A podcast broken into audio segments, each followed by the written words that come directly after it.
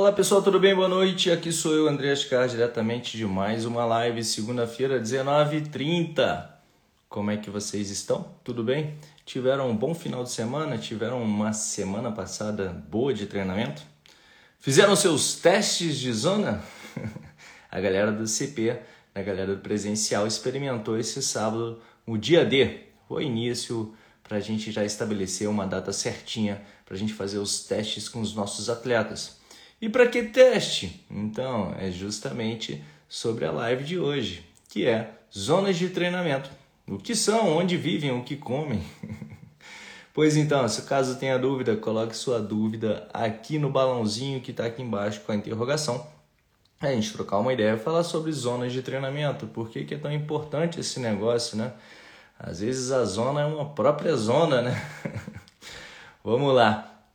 O negócio é o seguinte, já vou falar aqui sem me delongar muito. As zonas de treinamento nada mais, nada mais são do que domínios de esforço, por assim dizer. É, em cada ponto desse esforço que está sendo aplicado, a gente tem uma demanda fisiológica no nosso organismo.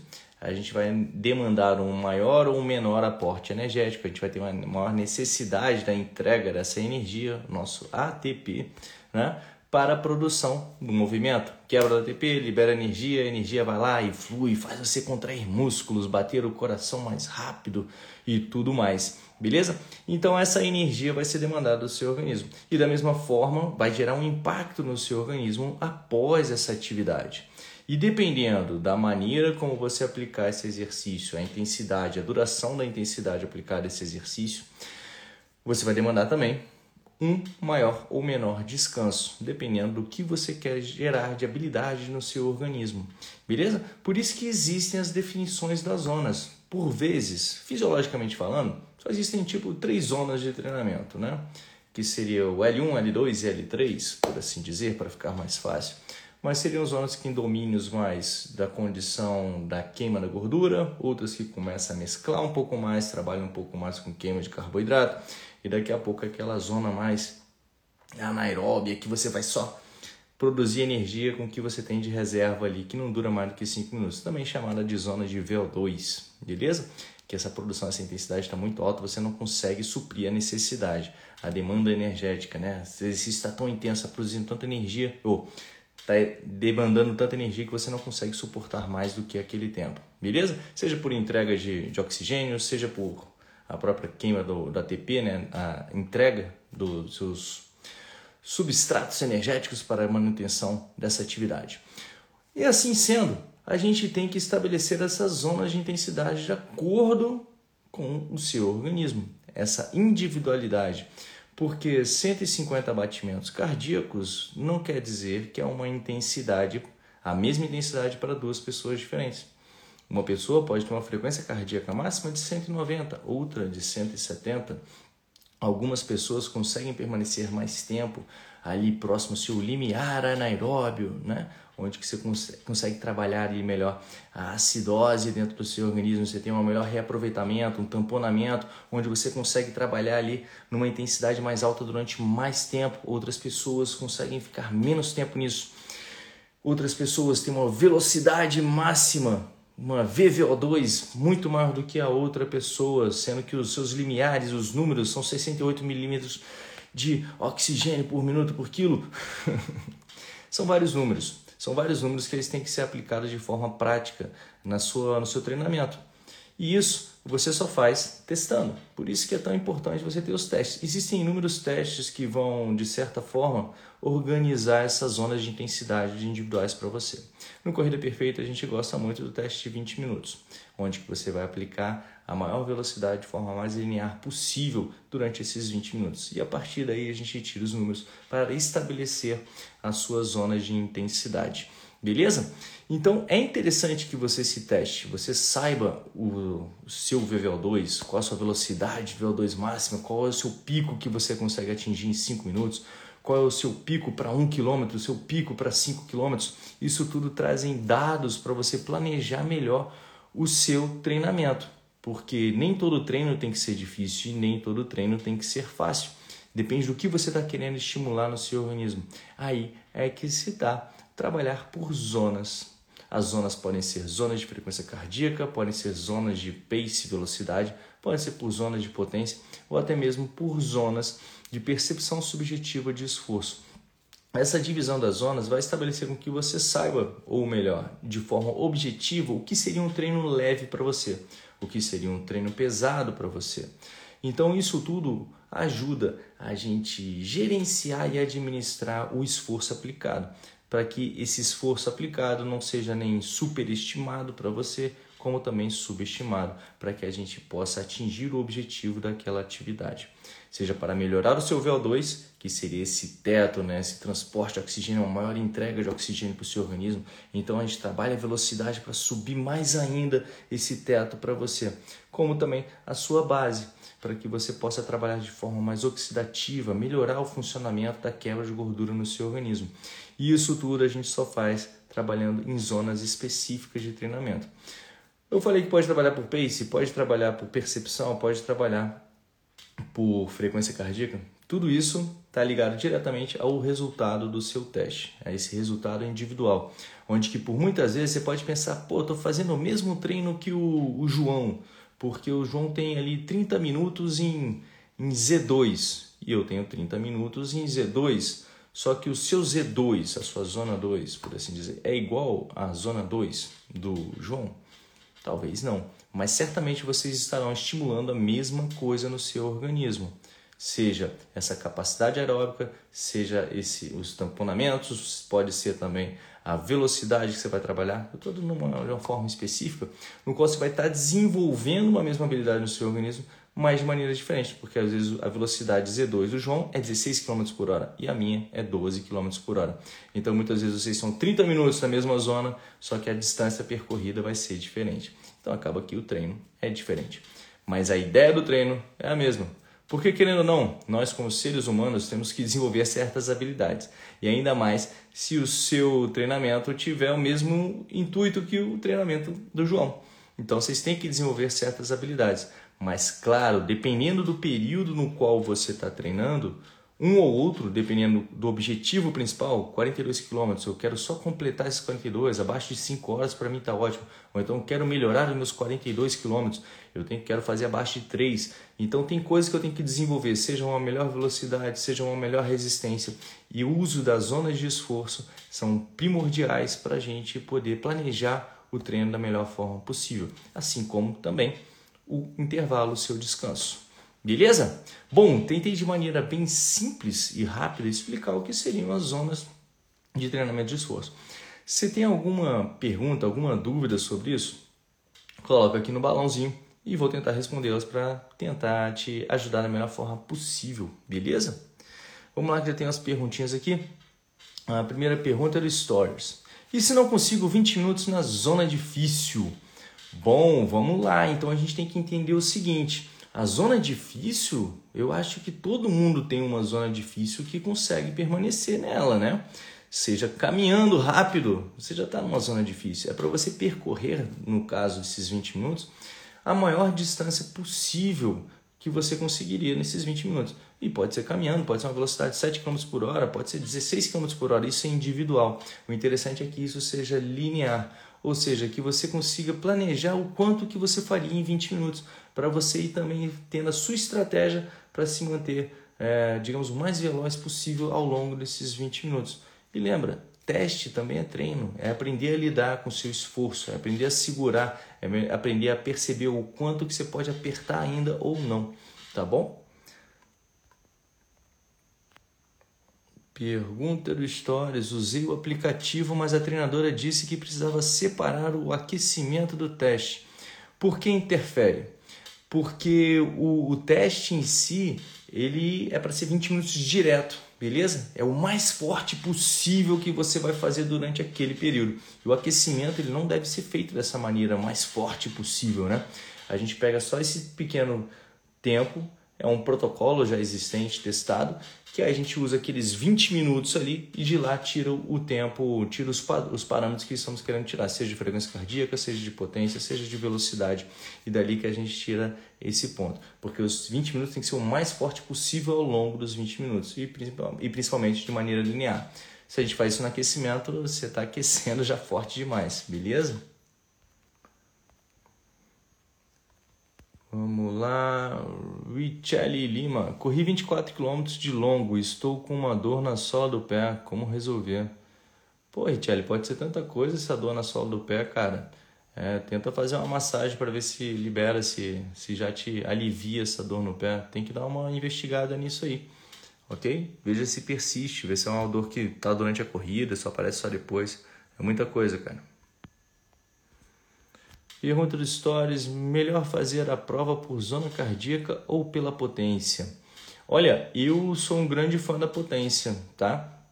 Mas dependendo da prova, você tem que ter um controle por zona cardíaca também.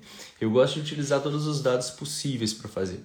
O interessante você pensar aqui pela potência é que você não vai ter uma variação né, tão grande na questão de você estar tá subindo ou tá descendo, é, a frequência cardíaca ela pode variar muito de acordo com a altimetria, mais ainda por pace se você planejar a sua prova. A frequência cardíaca ela pode ser alterada também por condições do clima, por questões de desidratação, se está muito quente, se está muito frio, isso vai impactar na sua frequência cardíaca. Pode impactar também é, no, no estresse, se você está muito excitado para a prova, se você não está excitado, se tomou café, não tomou, isso tudo pode variar. Mas a frequência cardíaca você também pode trabalhar com ela durante uma prova, ainda mais provas mais longas, mais lineares, por assim dizer, né? Você sabe onde é que você tem que trabalhar o seu esforço.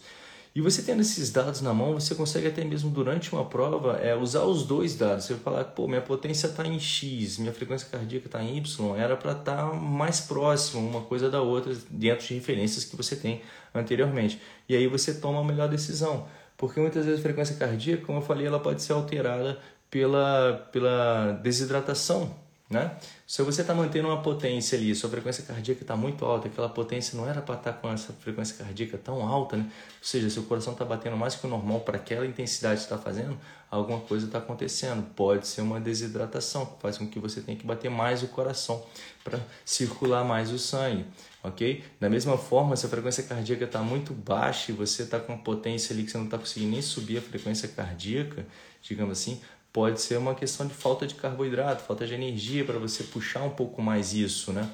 Quer dizer, a frequência cardíaca está ali no ponto ideal e a potência está muito baixa, pode ser uma falta de, de, de carboidrato. Então, isso tudo vai te dando condições e ferramentas para você tomar a melhor decisão durante a sua prova.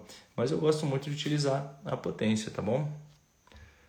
É, Nesa Monteiro, os relógios que gravam rotineiramente nossos treinos fazem essa definição por zonas de frequência automática.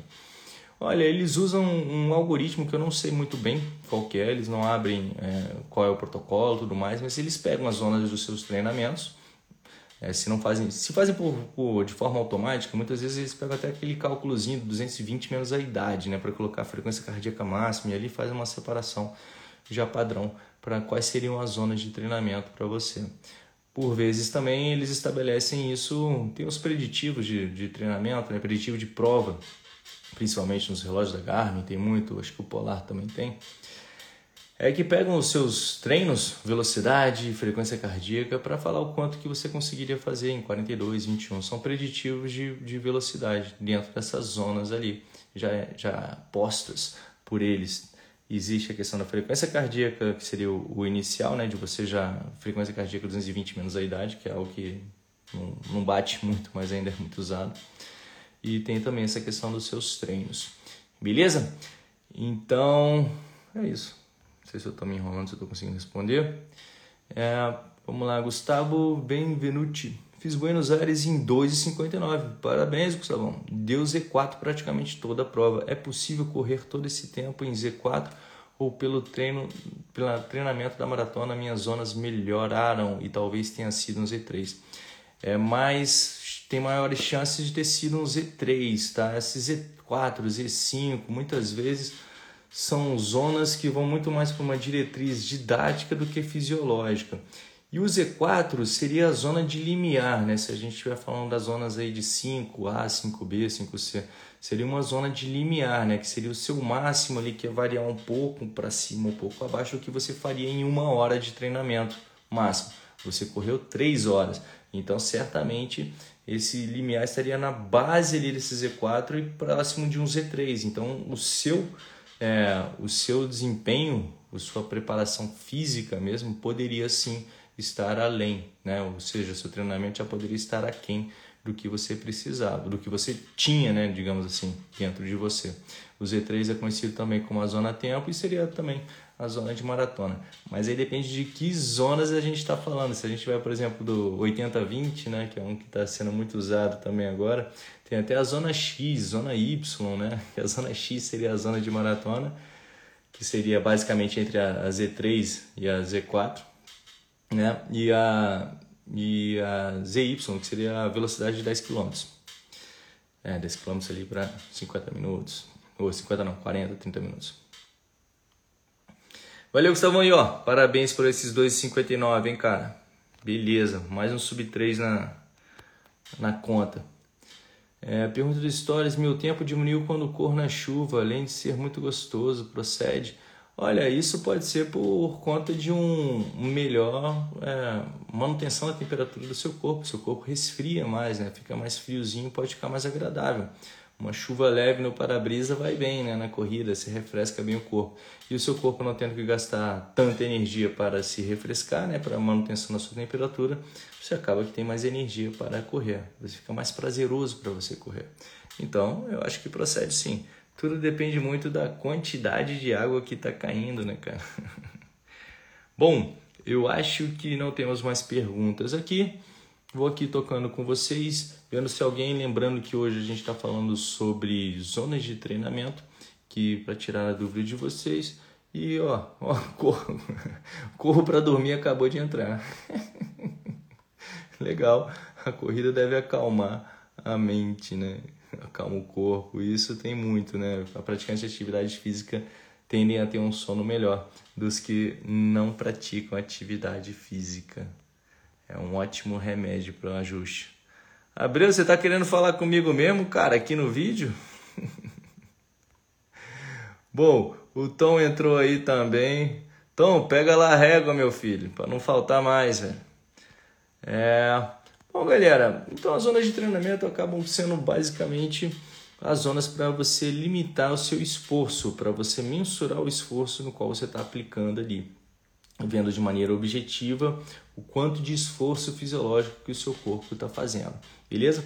Isso tudo precede uma boa prescrição para sua atividade, para o seu exercício, é saber em que zonas, em que domínios fisiológicos a gente vai estar tá trabalhando, onde que eu quero estimular o seu organismo, beleza? Sendo assim, eu consigo ser muito mais assertivo no planejamento do seu treinamento.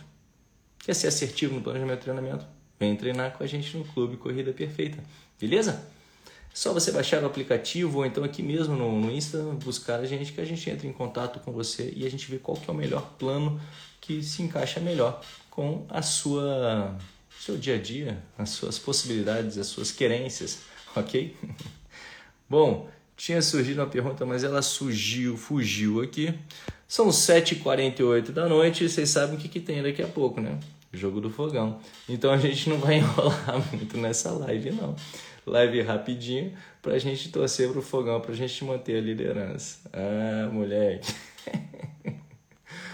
Bom, gente, zona de treinamento. É isso.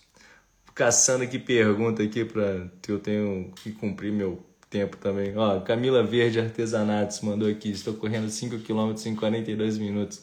Estou bem lenta. Se aumenta a força, vou desfalecendo. Tem solução? Pô, Camila, tem solução. Acho que você descobrir exatamente as suas zonas de treinamento, saber o que é forte, o que é fraco para você, vai fazer com que você tenha um treinamento melhor planejado, para que você não tenha que fazer força sempre. Às vezes, esses seus 5 km em 42, você está fora de um ritmo certo, você está acelerando muito no começo e depois já te quebra. Se você for, às vezes, de forma progressiva nesse cálculo desses seus 5 km, você pode baixar até mais esse tempo. Mas com certeza, a prescrição adequada do seu treinamento, você vai baixar rapidamente esses 5 km em 42. Beleza? Vamos nessa. Vai treinar com a gente, Camila. Parará, parará, parará. Não, galera, acho que tá todo mundo sabendo direitão sobre os treinamentos de correu, pelas zonas de treinamento. E caso você queira saber mais sobre zonas de treinamento, baixe nosso aplicativo, que a gente, além dos testes lá que a gente aplica, a gente tem a explicação dos testes. Beleza? Bom, gente, deixa eu ver aqui quem quer falar comigo. Não, ninguém quer falar comigo, velho. Ó, Paulo Santos. Paulo Santos, tu quer falar comigo, cara? Hum. Se quiser falar, dá um joinha aí que eu aperto aqui e aceito. A gente troca ideia, cara. Se não quiser, deixa para uma próxima. Guilherme Rocha, Patrícia tá aí. Bom, galera, não temos mais perguntas. O negócio já foi, a galera tá entrando, tá assinando, mas ninguém tem dúvidas sobre zonas de treinamento. Legal, porque querendo ou não, é até um, um assunto bem batido, né? Sobre as zonas de treino. Mas vamos nessa. Uma coisa que, para finalizar, me veio aqui a cabeça que eu podia dar uma enrolada aqui até dar as 8 horas. Uma coisa interessante de se pensar quando a gente pensa em corrida, a, a moça do artesanato ela tinha falado que 42 km ou 42 minutos em 5 km estava muito, né? Por vezes, a gente não pensar tanto nos 5 km, que aparentemente já está parecendo que é algo muito longo, a gente planejar distâncias menores, a gente se tornar mais rápido dentro dessas distâncias menores. Isso facilita muito para que você suba o seu teto, sabe o VO2 que eu falei lá, que ele vai puxando todo mundo para cima. O VO2 está lá em cima, pá, que é, o, onde, é a zona onde você consegue ficar menos tempo de esforço e você conseguindo uma velocidade mais rápida dentro dessa zona de VO2, você vai puxando todo mundo lá de baixo para cima. Você vai aumentando ali a sua velocidade mais lenta, aquela que você consegue correr por mais tempo. Você vai subindo esse teto. Então, você trabalhando essa velocidade lá em cima, dando esses estímulos mais curtos, com muitas vezes com um intervalo mais longo, os famosos hits, eles ajudam muito nisso também, tá? Então você consegue botar esse teto mais para cima e assim você vai subindo e facilitando a sua corrida. Bom, gente, Cara, o Abreu tá aqui, manda a solicitação aqui. Não der o um negócio aqui, a gente já desliga a live e dá tchau. Né? Ele saiu. Ele tá com problema no botão dele que o negócio vai e volta, vai e volta. Bom, galera, uma boa noite para vocês. Fiquem bem. Boa semana de treinamento. Qualquer dúvida, é só mandar uma mensagem aqui no Instagram que a gente vai tentar te ajudar da melhor forma possível